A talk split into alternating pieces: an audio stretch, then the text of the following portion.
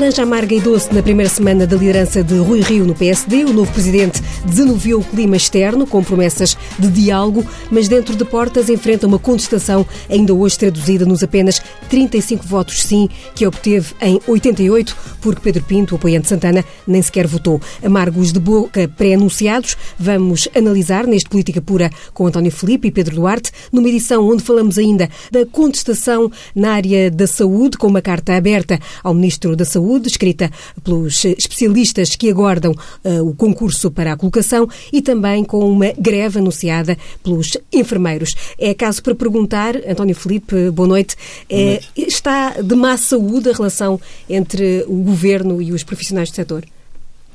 Pelo visto está. Uh, e é natural. Uh, ora bem, uh, é uma evidência que na, em, em, áreas sociais, designadamente da saúde, que é uma área particularmente sensível, eh, a todos os níveis, quer ao nível da insatisfação dos, dos utentes da saúde, quer também a nível dos profissionais, eh, que, enfim, eh, como se sabe, os profissionais da administração pública, de várias carreiras, é?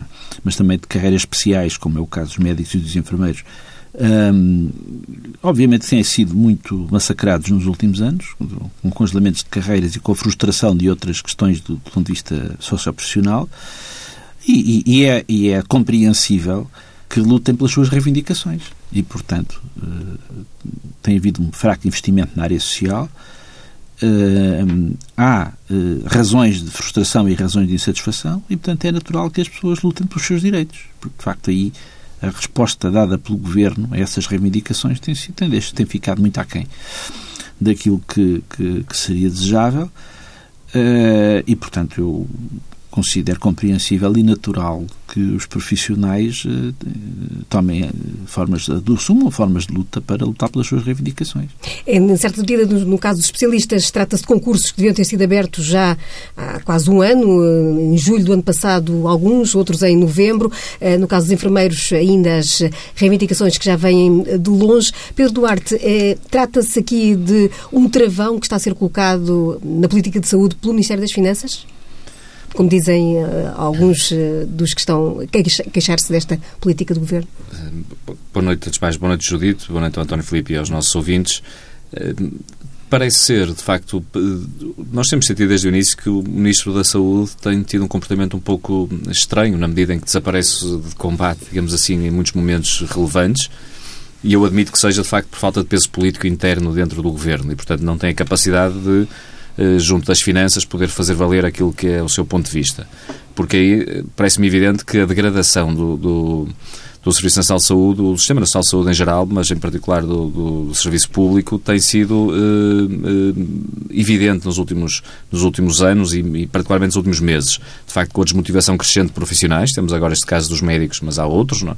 É? infelizmente, e que vão sendo notórios ao longo do tempo, temos aumentos de listas de espera, temos faltas de, de, de equipamentos e materiais também muitas, em muitos hospitais, sinais disso mesmo, exemplos disso mesmo que vêm ao público com, com muita regularidade.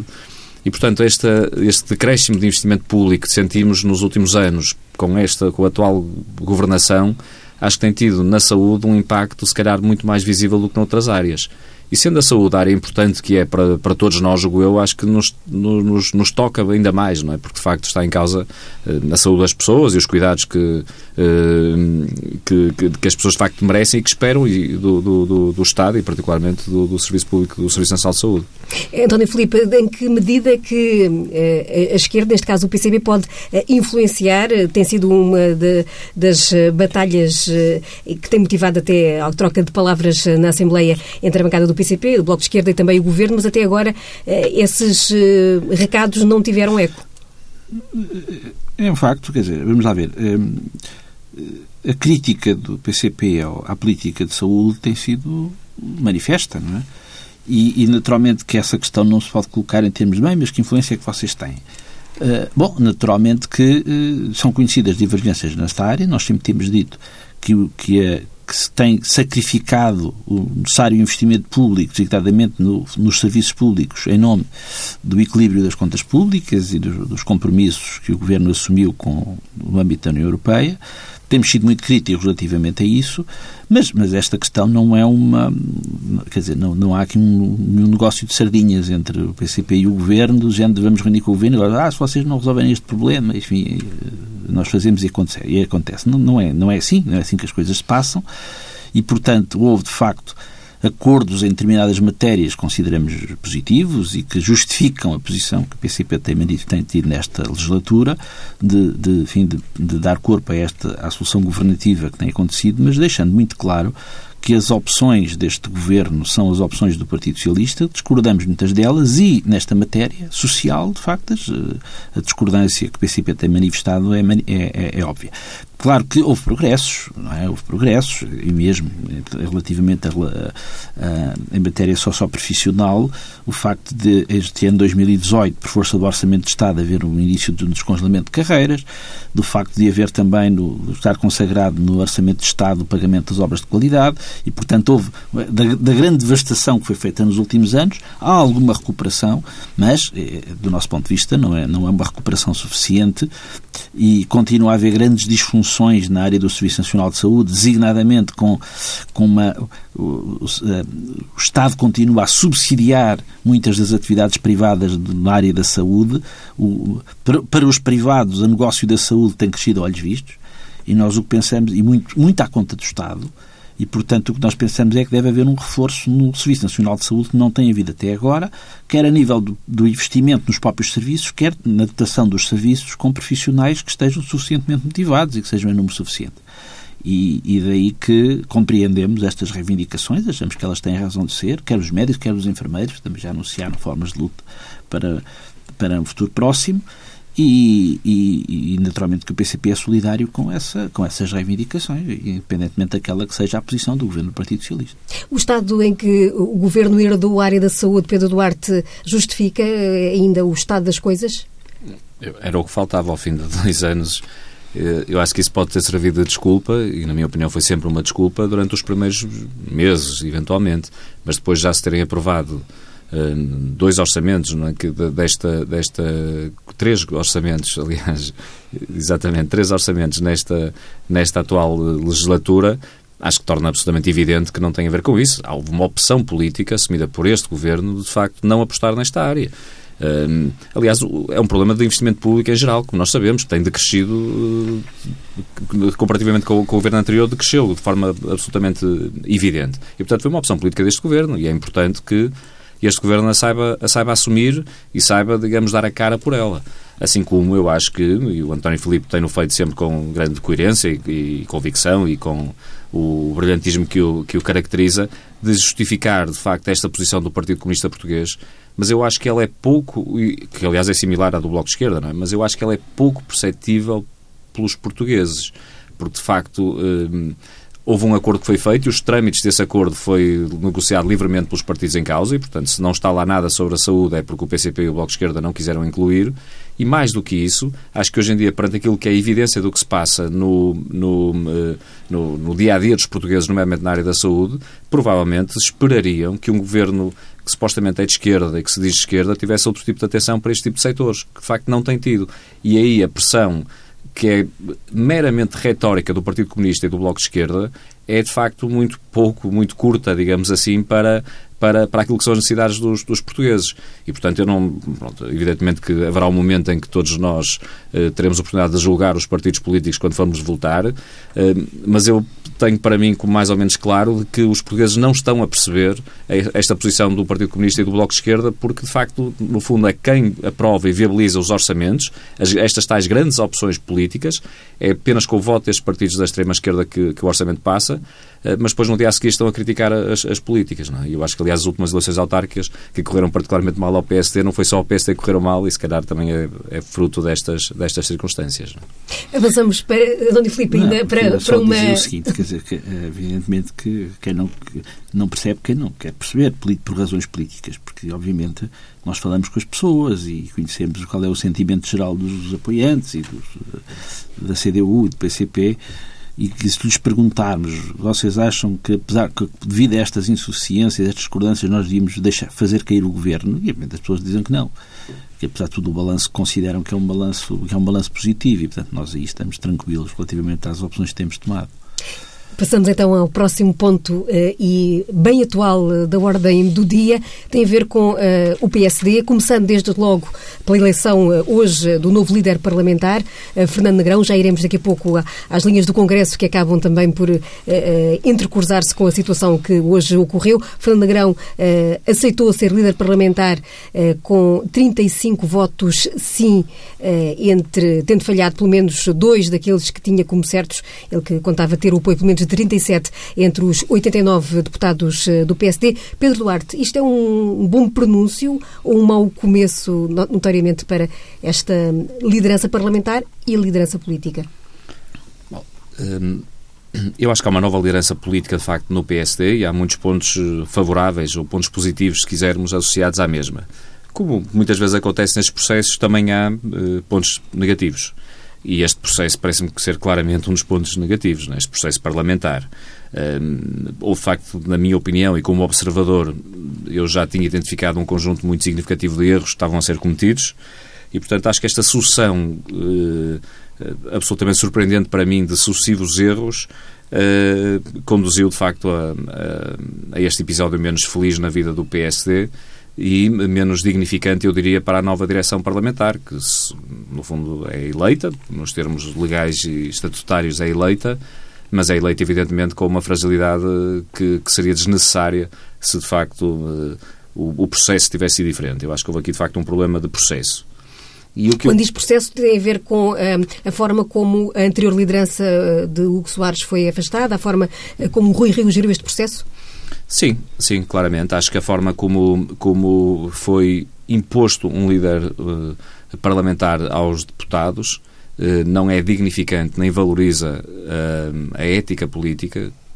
A forma como depois foi tratado o líder cessante, designadamente não tendo sido chamado como deveria ter sido no Congresso para a sua função no palco e a sua posição no palco, a forma como não foi convocado para uma reunião interna onde estatutariamente deveria estar, portanto, violando os estatutos. Mesmo tendo sido demitido uh, de, de... Sim, está, estava de missionário, quer dizer, mas nós tivemos o Pedro Passos Coelho de missionário, até, de missionário até uns dias atrás e ninguém o impediu de entrar na sede, como, é óbvio, não é? E como parece que é natural em, em, em partidos que democraticamente funcionam. É? Aliás, em qualquer organização que funciona com naturalidade. Não é? Assim como também parece que o próprio Dr. Fernando Grão, que é um político com inquestionáveis qualidades, também talvez não tenha tido a, a humildade suficiente de olhar para este processo percebendo que partiria com alguns handicaps e, portanto, que valeria a pena combatê-los e não acentuá-los, digamos assim. É? E, portanto, eu o que espero, porque também não atribuo, vamos ver, também não atribuo uma gravidade particularmente excepcional. Em certo sentido, eu talvez esteja a ser um bocadinho naif ou excessivamente otimista, irritantemente otimista, mas eu acho que às vezes este tipo de, de circunstâncias, nesta fase inicial, são, eh, são lições positivas. E, portanto, eu espero que isto, seja um, que isto tenha dado um banho de humildade ao novo líder do PSD para que dessa forma possa, a partir de agora, arrancar com, em força para os combates que interessam, que são os combates fora do PSD, não são combates dentro do PSD, porque uh, esses estão, estão ultrapassados. O líder foi eleito sem qualquer dúvida, o Congresso acho que manifestou de forma inequívoca o apoio à nova liderança e, portanto, não há problemas internos. Não vale a pena que eles sejam inventados uh, artificialmente. Portanto, é focar-nos para fora, virar-nos para fora uh, para, para, de facto, tentar-se encontrar uma alternativa uh, à atual governação, porque isso é bom para mim particularmente, porque vai de acordo às minhas convicções, mas independentemente disso, acho que é bom para a saúde democrática que haja uma boa alternativa eh, forte, sólida e consistente ao atual modelo de governação da esquerda da esquerda unida, digamos assim. António Filipe é um deputado com longos anos na, na Assembleia e é nessa perspectiva que lhe pergunto se eh, esta eleição, eh, da forma como, como decorreu, que sinal é que dá eh, de, da bancada, de uma bancada parlamentar? Bom, eu, eu, eu, em primeiro lugar quero deixar aqui uma espécie de, de registro de interesses, que é isto. Não, relativamente aos outros partidos eu não tenho preferências, ou seja, não, as pessoas são todas igualmente estimáveis e, portanto, cada partido decidirá sobre as suas orientações, sobre os quadros, os dirigentes, enfim, isso é uma questão que diz respeito única e exclusivamente aos militantes eh, de cada partido e, e, portanto, eu quanto a isso não, não, não exprimo qualquer tipo de, de preferência, nem de, relativamente de uns em relação a outros. E, portanto, aqui a única coisa que podemos tentar fazer é ter uma, procurar ter uma visão um pouco, enfim, tanto quanto possível, objetiva daquilo que me parece acerca de, da situação que se está a ver no PSD. Eu creio que uh, o PSD tem, tem tradicionalmente, os, os, líderes do PSD têm tradicionalmente uma posição difícil quando estão na oposição. Portanto, é um partido que, se, de certa maneira, se viciou no poder, não, não estou a dizer viciou num sentido, num sentido pejorativo, mas, portanto, é um partido habituado, cujos quadros estão habituados a ser um partido de poder e convive mal com a situação de partido da oposição. E isso viu-se já no passado, em várias situações. Viu-se com o Dr. Fernando Nogueira, Luís Filipe Menezes, próprio professor Marcelo Belo de Souza, portanto, houve, uh, portanto uh, isso é, não é novo. O facto de o líder do PSD, em momento de, de, estar na oposição e, sobretudo, sem ter uma perspectiva de, de vencer as eleições legislativas, e, portanto, isso coloca uh, sempre grandes dificuldades.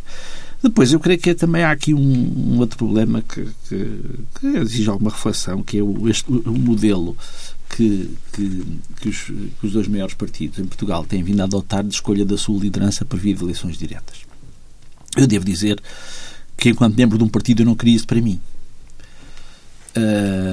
porque creio que, de certa forma, essas eleições diretas para os líderes tendem a transformar as respectivas campanhas eleitorais numa espécie de primárias legislativas. Aliás, até o PS, quando fez eleições, eh, chamou-lhe mesmo isso, não é? eleições primárias.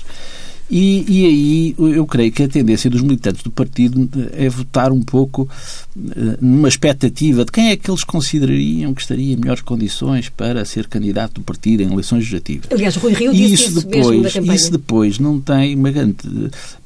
pode gerar uma certa desconformidade entre, entre esse sentimento e aqueles que são as pessoas que de facto movem o partido no dia a dia, ou seja, aquilo que, que às vezes de uma forma até injustamente pejorativa, se chamam os aparelhos partidários, mas que são umas pessoas, de facto, que, que dão o corpo ao manifesto, não é?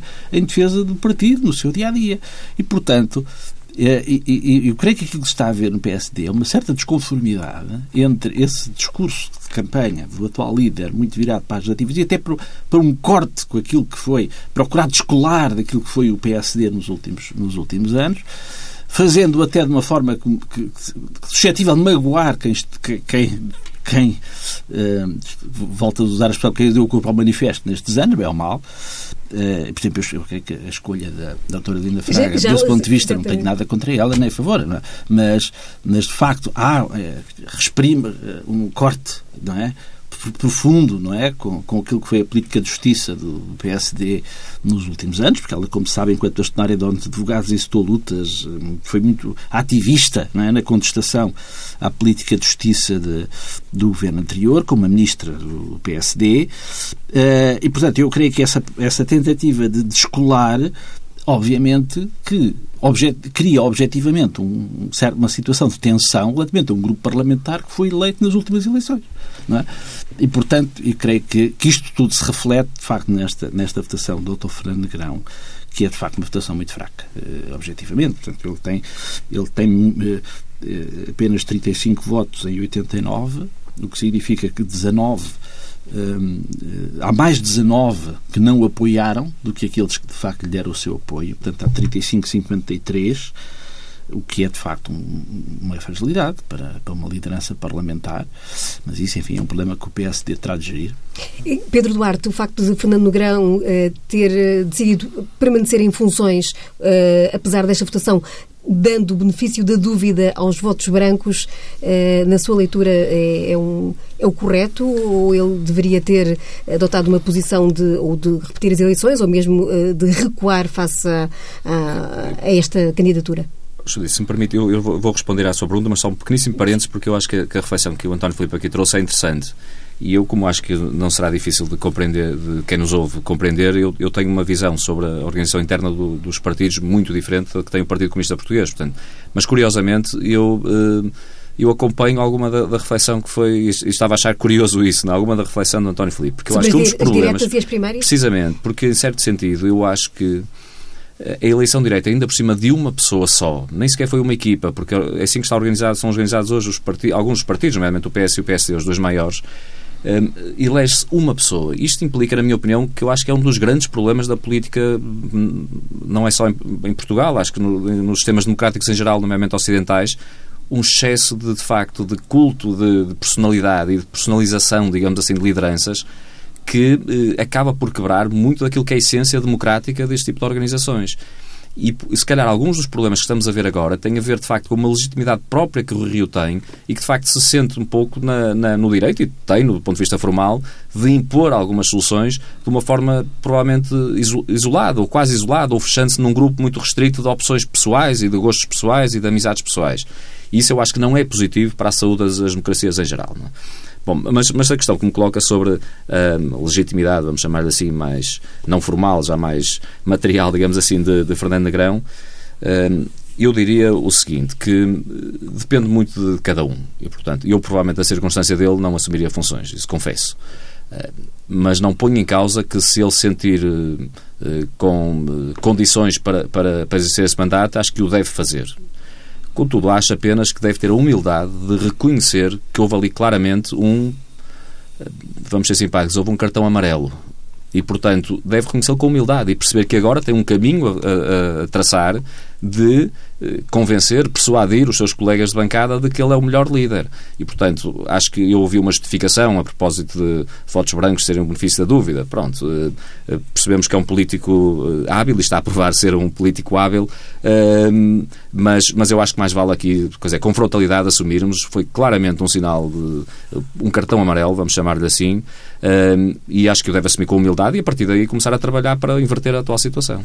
Vamos então ir um pouco atrás, regressar um bocadinho ao Congresso. Uh, António Filipe já falava há pouco uh, de uma das uh, polémicas que ficou a marcar este Congresso, a escolha de Helena Fraga, antiga bastonária da Ordem dos Advogados, para o núcleo duro da direção. ainda Pedro Duarte, essa escolha mereceu uma vaia no Congresso. Rui Rio não estava consciente que essa escolha iria provocar celeuma, para dizer o mínimo. O, o que é que isto diz da, da forma como o Rui Rio quer quer dirigir o PSD? Uma, um pequeno parênteses prévio. Eh, eu comecei a, eh, comecei este programa com a minha intervenção a dizer que havia muitos pontos positivos e alguns negativos. A Judite, com a, a capacidade de precisão que lhe é habitual, se tocou nos dois, provavelmente, que eu considero negativos. Isto é um pequeno parênteses para dizer que há muita coisa que correu bem uh, e que se eu tiver tempo eu gostava também de, de as abordar a seguir. Porque eu acho que os dois correram mal foi precisamente esta questão de gestão interna de, de dos nossos, uma expressão que eu não gosto muito, mas vamos chamar os nossos recursos humanos, digamos assim, uh, designadamente no grupo, através do grupo parlamentar e de outros órgãos nacionais, e, em concreto, este outro problema que acho aí já ter sido também um erro político, não tenho problemas em dizê-lo, da escolha desta vice-presidente. Porque ela, de facto, tem ali algumas eh, debilidades que ela, e eu aí acompanho aquilo que disse o António Filipe, não é nada pessoal, aliás, eu não a conheço pessoalmente, e, portanto, não, é, é com certeza uma pessoa respeitável. Estamos a fazer uma avaliação política. E aqui eu acho que há essencialmente quatro pontos em que, que são debilidades, ou fragilidades, se quisermos. Em primeiro lugar, ela de facto atacou eh, de forma muito ostensiva a anterior governação. Isso é complicado porque, apesar de haver no partido muita gente que não gostou de algumas medidas, desde logo a questão do mapa judiciário, acho que a, a, forma como fez esse ataque, de facto, é demasiado confrontacional para aquilo que é o, Estado, a alma, digamos assim, do PSD. Né? Uma outra questão tem a ver com o processo que moveu, isso é diferente só de um ataque político, um processo que moveu judicial, que moveu a todos os membros, todos os membros do anterior governo, eh, por um suposto atentado ao Estado de Direito. É? E isso é diferente, porque é, um, é, uma tentação de judicialização da política que vai um bocadinho mais para lá de ter-se uma opinião política diferente. É? Uma terceira questão tem a ver com aquilo que é a própria gestão na Ordem dos Advogados, que está, como sabemos, sob investigação e que levanta muitas dúvidas também. E, por último, tem a ver também com algumas afirmações públicas que foi, foram proferidas, e este ponto tem sido pouco notado, eh, foram, eh, eh, foram proferidas pela doutora Helena Fraga, a propósito de um conjunto de casos conhecidos judiciais, designadamente o processo do engenheiro Sócrates, e que manifestamente não são acompanhados pelo PSD, e, portanto, vão ao arrepio daquilo que o PSD tem vindo a defender e que vão, vem menorizando o papel do Ministério Público, em particular da atual liderança do Ministério Público, da Procuradora-Geral da República. E, portanto, eu acho que todas estas circunstâncias são um problema para o PSD que teria sido evitado, na minha opinião, eh, não fosse ter-se dado esta precipitação, vamos chamar-lhe assim. Ainda sobre este caso da Helena Fraga, António Filipe, dando-lhe uh, espaço para responder, mas dando esta, esta dica, uh, esta um, escolha vem, de certo modo, fragilizar uh, aquilo que Rui Rio disse no primeiro dia de Congresso, no discurso, que era que precisa evitar a politização da justiça e a judicialização da política? Bem, eu acho de facto que se deve evitar, de facto. É bom que haja separação de poderes, não é? E a separação de poderes existe, está consagrada formalmente e deve estar consagrada na vida, e portanto não deve haver nem judicialização da política, nem politização da justiça. E até isso é claro. Agora, é, é de facto essa, esta eh, designação para vice-presidente é, é, surpreendente. É surpreendente. Eu, eu devo dizer que fui, fui solidário com a doutora Helena Fraga na luta que ela desenvolveu enquanto bastonária dos advogados contra o mapa judiciário, não contra outros, outras coisas, mas relativamente ao mapa judiciário foi talvez, enfim, talvez o ponto mais alto da sua da sua ação enquanto bastonária e, e, e, e apesar de discordar dessa, dessa que o Eduardo aludiu agora aos processos judiciais, eu também discordo disso, quer dizer, acho que isso de facto não faz sentido. O problema foi um problema de política legislativa e era aí esse nível que a questão devia ser eh, dirimida. Uh, mas uh, fui solidário, acho que a Ordem dos Advogados, e muito bem, do meu ponto de vista, uh, lutou contra o mapa judiciário e, enfim, o tempo acabou por lhes dar razão e já houve alterações no, nesse mapa. Agora, também, vamos ver, para além desse processo, a doutora Lina Fraga também sofreu uma derrota pessoal enquanto bastonária, porque eh, não foi reeleita e significativamente da sua própria a sua própria lista venceu eleições na ordem para outros órgãos, não é? Desigualmente para o Conselho Geral foi a lista mais votada, mas ela não foi eleita bastonária e portanto teve ali uma derrota.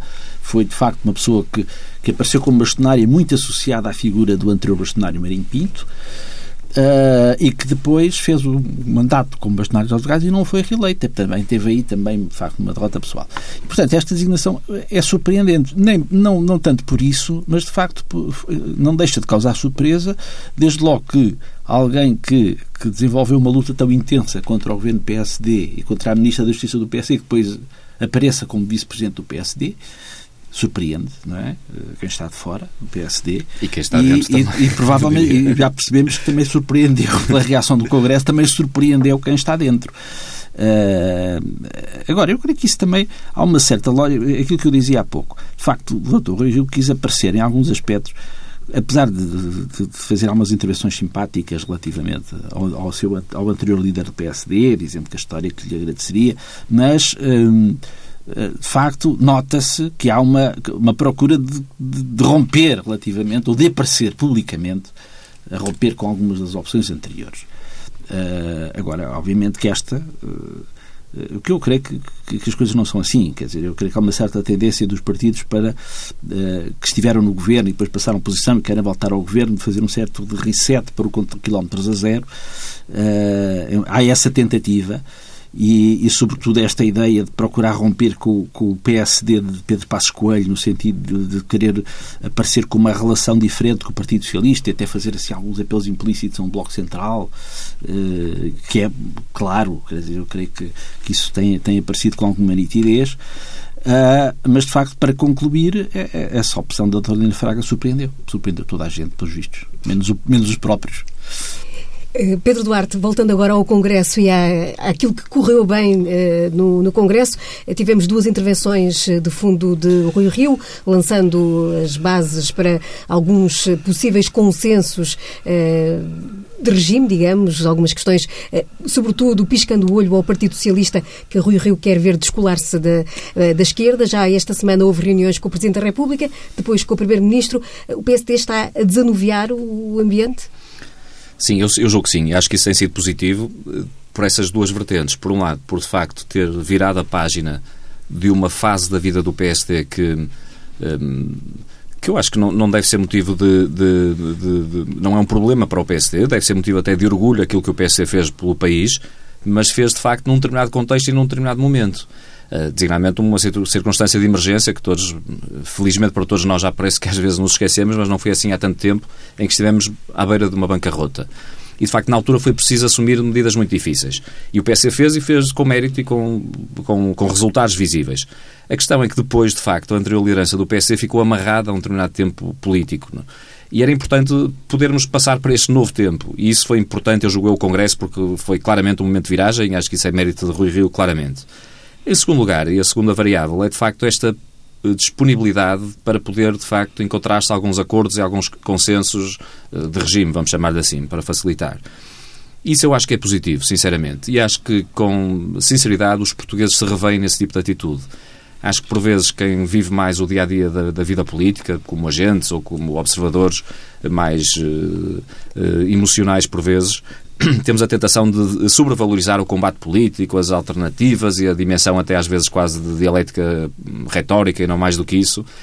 Mas para o português comum, de facto, eles, eh, quer dizer, qualquer um de nós, enquanto cidadão, quer ver é resultados dos, dos políticos, não é? Eu, eu, tenho dito isso muitas vezes, aquilo que eu mais ouço na, na, na rua dizerem-me quando me conotam com alguma intervenção política é dizer, eh, quer dizer, entendam-se, organizem-se a bem do, do, da sociedade, a bem da comunidade em geral, não é? E, portanto, eu acho que é uma boa predisposição a ver esta, esta atitude. Evidentemente, não prescindindo daquilo que são as convicções e ideias próprias de cada um. É importante que, de facto, não haja uma visão monolítica, digamos assim, da sociedade e, portanto, haja, que, haja diferentes visões mas que a, a, predisposição seja na busca de consenso. Isso o Rui Rio tem personificado isso de forma muito positiva e eu acho que, que o pode valorizar também do ponto de vista de, de eleitoral mais, mais tarde.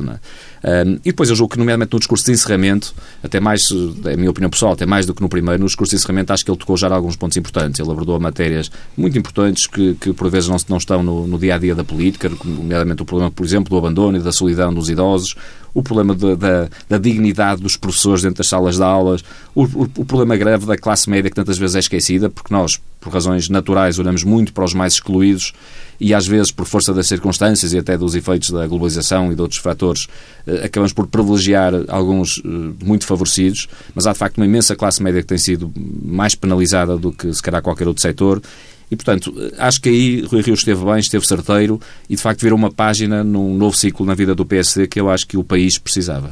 E agora essa, essa aproximação com uma reunião já esta semana eh, com António Costa e a, promessa de eh, indicar interlocutores eh, com o Governo pode traduzir-se, aliás, até já se fala em prazos. Rui Rio disse que espera até as europeias dar pequenos passos, mas que depois das europeias até pode haver novidades mais substantivas. E como é que, que margem é que sobra ao PSD para parecer que lidera e não vai em reboque, vá lá, do PS nesta, nessas conversas? Eu uh, acho que a, a, a, predisposição deve ser, de facto, não ir para com um espírito competitivo ou concorrencial, digamos assim, porque senão vai-se estragar logo à partida. E, portanto, isto tem que ser uma, uma base de que ambos os partidos ganharão alguma coisa na medida em que contribuíram para o interesse nacional. E acho que houve algum realismo, isso parece-me bem, de se escolher duas áreas, em concreto a descentralização e a, e a matéria dos fundos comunitários, do próximo quadro comunitário, uh, parece-me realista. Porque, de facto, são duas áreas onde é possível haver consensos. Historicamente, isso, isso verificou-se. Na descentralização, julgo que tem havido, até ao nível da Associação Nacional de Municípios, entre autarcas de, de ambos os partidos. E, portanto, essas áreas são interessantes. E eu, eu gostei de ver isso e confesso que gostei de não ver a justiça dentro desse, desse leque de, de, de prioridades para haver acordos de regime, porque eh, confesso que aí tenho algum receio que a solução pudesse não ser a melhor. António Filipe, onde é que fica a esquerda é, no meio destes entendimentos? Eu, eu acho que nós temos que distinguir aqui o seguinte. O PS e o PSD são partidos muito próximos em, em opções fundamentais. Isto é, é assim. Eh, desde que os dois partidos existem. Uh, isso é diferente de haver uma solução governativa PS-PSD. A solução governativa de Bloco Central que houve foi, foi um fracasso. Ou seja, uh, foi marcada por uma enorme crise económica, conduziu à maior derrota eleitoral de sempre do Partido Socialista, que pedia 43% para governar e teve 20,3%, uh, a sua maior derrota eleitoral. Uh, enfim, e o PSD também, uh, apesar de ter rompido essa coligação e, de, e de, com isso ter até sido o partido mais votado, mas não teve um resultado brilhante, teve um resultado não chegou aos 30%, e, enfim, e, e, deu, e deu aso ao aparecimento de uma força política com uma ascensão teórica, e, mas hum. foi um epifenómeno, não é? Foi o PRT. Mas, portanto, enquanto solução governativa, uh, creio que, que, que, toda a gente tem a noção de, das suas limitações. Então, porquê é que se fala tanto Agora, o que acontece é que, bom, mas pode ser uma solução de recurso. Vamos ver, também, é que, ou seja, o, quando o PSD e o, e o PS, enfim, na, podem ser, como, enfim, na Alemanha também o, SPD e, o, e, e a CDU alemã também enfim, excluíam a partir dessa solução e acabaram por cair nela. Mas seria, do meu ponto de vista, uma péssima solução para o país. Uh, e, e, há dentro dos partidos também, dos próprios, também a consciência de muita gente de que, de que essa solução fracassou uma vez e, e, poderia, e fracassaria de novo. Agora, há aqui uma outra questão que é esta. Há uma convergência em coisas essenciais entre o PS e o PSD que não desapareceu pelo facto de termos a atual solução governativa. Porque, de facto, por exemplo, no que se refere às questões relacionadas com a União Europeia, os dois partidos mais convergentes em Portugal são o PS e o PSD. Ou seja, eles, nenhum questiona minimamente as opções tomadas no âmbito da União Europeia, sejam elas quais forem, e, portanto, há um seguidismo absoluto, quer do PS, quer do PSD, relativamente à matéria europeia. O mesmo se diga em relação à NATO. Quer dizer, eh, não há o mínimo questionamento destes dois partidos, e matéria de NATO, e em matéria, então, de política de defesa nacional, há uma convergência quase absoluta entre o PS e o PSD, que não desapareceu Quando estão em causa questões, por exemplo, como a defesa dos interesses da banca, e lembramos de, de, dos casos do, do BES e do, e do BPN, já nesta... e, as, e as, as opções legislativas que foram tomadas enfim, à volta desses processos, houve sempre uma convergência absoluta entre, entre o PS e o PSD. Por exemplo, em matéria de, de, de serviços de informações. E, portanto, essa, essa convergência vem de longe e continua, apesar da atual situação governativa. E, portanto, quando se discute agora na questão de, de haver um, enfim, uma aproximação de, do PSD, os, os tais apelos ao Bloco Central, isso aí já é outra coisa. Ou seja, já não estamos a falar dessas, dessas, dessas convergências que sempre existiram, mas estamos a falar, de facto, de, de uma tentativa de, eu diria já um pouco desesperada, de procurar regressar a uma solução governativa, tendo como objetivo o quê? Tendo como objetivo evitar que as medidas positivas foram tomadas nos últimos anos prossigam. E, portanto, há aqui um objetivo claro de é preciso travar isto e, portanto, se a forma de travar isto for voltar ao Bloco Central, que se volta ao Bloco Central. E daí, de facto, a minha preocupação política relativamente a esse tipo de aproximação, que, do meu ponto de vista, daria péssimos resultados para o país. Pedro Duarte? É, eu acho, acho muito interessante esta reflexão de António Filipe, até porque me, me convoca para uma, uh, eu diria, uma estupefacção que eu vou sentindo no dia a dia porque nós discutimos muito, nomeadamente nas últimas semanas, dentro do, a propósito do PSD, da questão do hipotético, eventual, uh, alegado Bloco Central ou convergência de interesse entre PS e PSD no, no, no futuro. Uh, e, muito, e discutimos muito as diferentes, o xadrez político, digamos assim, partidário. Mas, curiosamente, dentro do Partido Socialista, esta matéria parece ser tabu e ninguém a aborda. Porque realmente onde o problema existe é na definição que o Partido Socialista tem que ter. Porque eu não acho, eu de facto acho que compreendo que o Partido Comunista Português e o Bloco de Esquerda a terem alguma aproximação será só pode ser ao Partido Socialista, não será certamente ao CDS ou ao PSD, assim como o PS e o CDS manifestamente nunca terão com o Bloco de Esquerda e com o PCP. E, curiosamente, onde a questão que se coloca é porque, de facto, há muita gente dentro do Partido Socialista que defende uh, aquilo que o António Filipe agora dizia, que, de facto, se sente, revê-se muito mais próximo do PSD do que na, na, esquerda, pelas razões que aqui foram evocadas, é? desde logo as questões de soberania uh, e de política externa, mas também noutras, até de índole económico, não é? E laboral, e, e laboral, etc., em, em, em, tantas áreas. Não? É?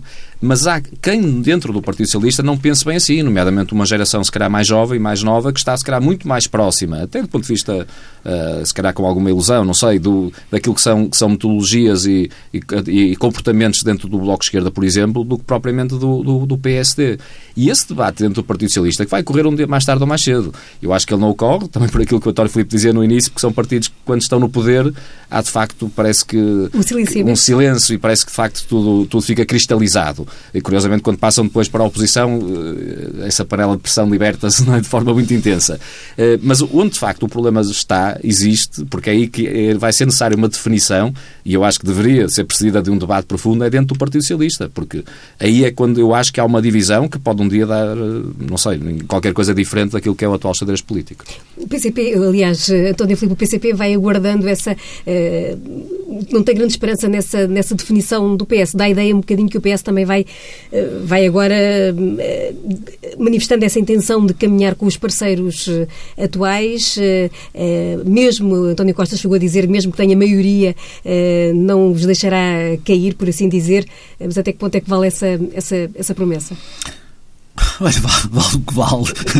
vale o que vale. Uh, é, é, óbvio que, que, que, havendo a atual solução governativa, não é? E, e tendo já sido aprovados três orçamentos de Estado e, enfim, havendo uma, um empenhamento para que esta legislatura decorra nos tempos em que tem vindo a decorrer, uh, com o deve haver, que tudo isso representa, enfim, não, não era previsível que o Partido Socialista regisse ao Congresso do PSD e disse, sim, sim senhor, vamos, vamos já, a partir de agora, enfim, convidar o PSD para, para, para vir para o Governo e, portanto, isso é evidente. Portanto, o Partido Socialista reagiu como era, reagiu como era previsível que reagisse, que está muito bem como está. É? E, portanto, isso é, creio que é, que é a, a forma óbvia, a forma óbvia de reagir.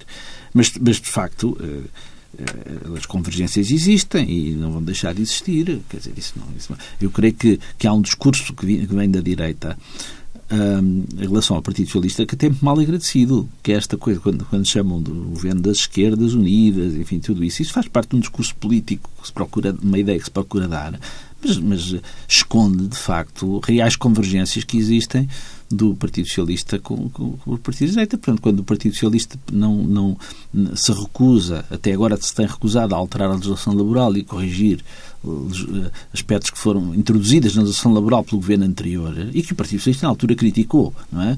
E agora se recusa a alterar, de facto, há aí objetivamente uma convergência com a direita numa questão que é, que é essencial. Hum, agora, é evidente que não, que não se esperaria outra reação relativamente à nova orientação do PSD, se aquela é nova, que, que, fosse, que não fosse esta, que era o Partido Socialista dizer, bom, nesta legislatura estamos muito bem.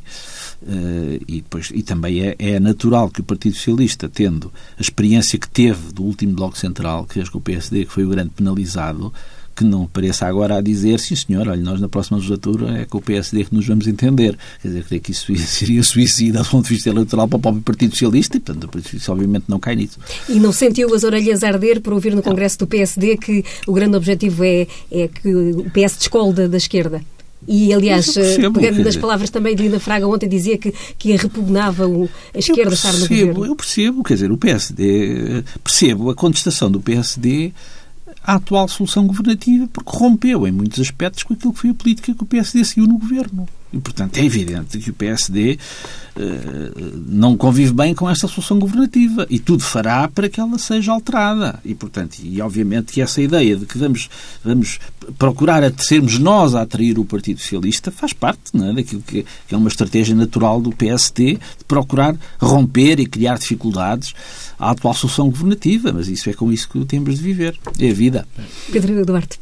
Eu acho que a crítica, essencialmente, a esta governação deve ser feita na base da sua inoperância em muitos aspectos e a sua falta de visão estratégica para o país e de reformas Uh, chamemos o que quiserem, mas medidas com o mínimo de fundo que, que, que, preparem o, país para o futuro. Isso é que, de facto, não temos visto e eu acho que é aí que o PS deve marcar a diferença com, com propostas mais concretas, positivas, construtivas, porque uma, um discurso de, de, mera rejeição por rejeição de uma solução uh, partidária dizer, pode fazer eco naquela, naquela, naqueles militantes mais ativos e que fervorosamente apoiam de forma vestindo mais a camisola, como se costuma dizer, mas acho que no eleitorado mais uh, moderado, eleitorado, nomeadamente o centro, chamado centro político, o PS deve conquistar, acho que não é com estes argumentos mais clubísticos, vamos chamar assim, que se vai lá. É de facto com propostas concretas e, e, e positivas e, e, construtivas, marcando a diferença.